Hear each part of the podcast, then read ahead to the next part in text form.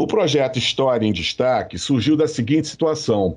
Nós temos já há dois anos um projeto pelo qual nós estamos colocando na internet e digitalizando todo o acervo do Centro de Memória, através da plataforma chamada ICAATOM.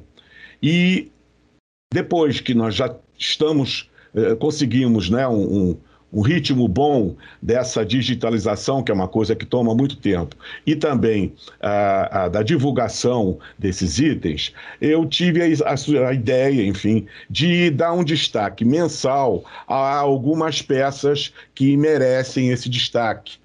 E começamos então pelo livro do Dr. Célio Hertal, é, defensor público aposentado do antigo Estado do Rio, que faz uma panorâmica do Ministério Público do antigo Estado do Rio, muito interessante, com, com recursos históricos muito bem feitos, fotos, narrativas né, dele, Dr. Célio Hertal. E esse livro foi inclusive prefaciado pelo atual e novo procurador-geral, Dr. Luciano Matos. Então, esse foi o primeiro destaque do do, projeto História em Destaque. Bom, quando a gente começou a implantar em 2017 o Centro de Memória, que praticamente ele existia só no papel, com uma ou outra exceção, é, eu tive a curiosidade de ir conhecer o Centro de Memória do Tribunal de Justiça do Estado do Rio de Janeiro. E fiquei evidentemente encantado. Eles têm um acervo histórico né, é, da época de Dom João VI, quando Dom João VI veio para o Brasil. Eles têm as ordenações manuelinas, filipinas. Então não haveria como nós pretendermos é, concorrer com um acervo de tal porte. E resolvemos então seguir um caminho mais digital. Né? Primeiro, por uma questão de espaço e segundo, porque é uma linguagem mais atual, mais 2020, mais 2021.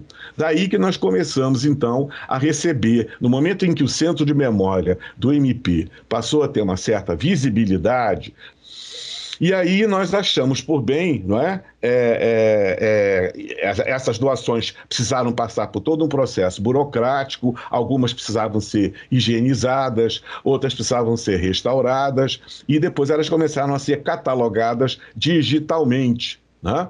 E, nós, e agora nós estamos fazendo um trabalho também de trazer para o Centro de Memória documentos de interesse histórico que se encontram na gerência de arquivo do Ministério Público, a GEARC, lá em, no Santo Cristo. É um galpão no Santo Cristo. Nós então estamos trazendo para o enfoque de um centro de memória certos documentos que estão lá há bastante tempo na GEARC.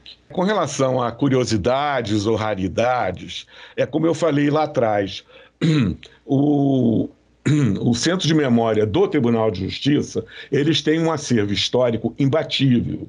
Né? Até porque são peças trazidas por Dom João VI quando veio para o Brasil em 1808. Bom, mas nós temos curiosidades mais recentes. Então, por exemplo, nós temos um livro é, que foi encadernado do, de um promotor de justiça do antigo estado do Rio, de uma cidade do interior, é, onde ele tem peças processuais da década de 40. Nós temos alguns livros encadernados, muito bem encadernados e organizados, do falecido procurador de justiça é, Lu, é, Luiz Brandão Gatti que era assim muito caprichoso e organizou a, as ideias e o material como se fosse uma coleção de livros, né? muito bem feita.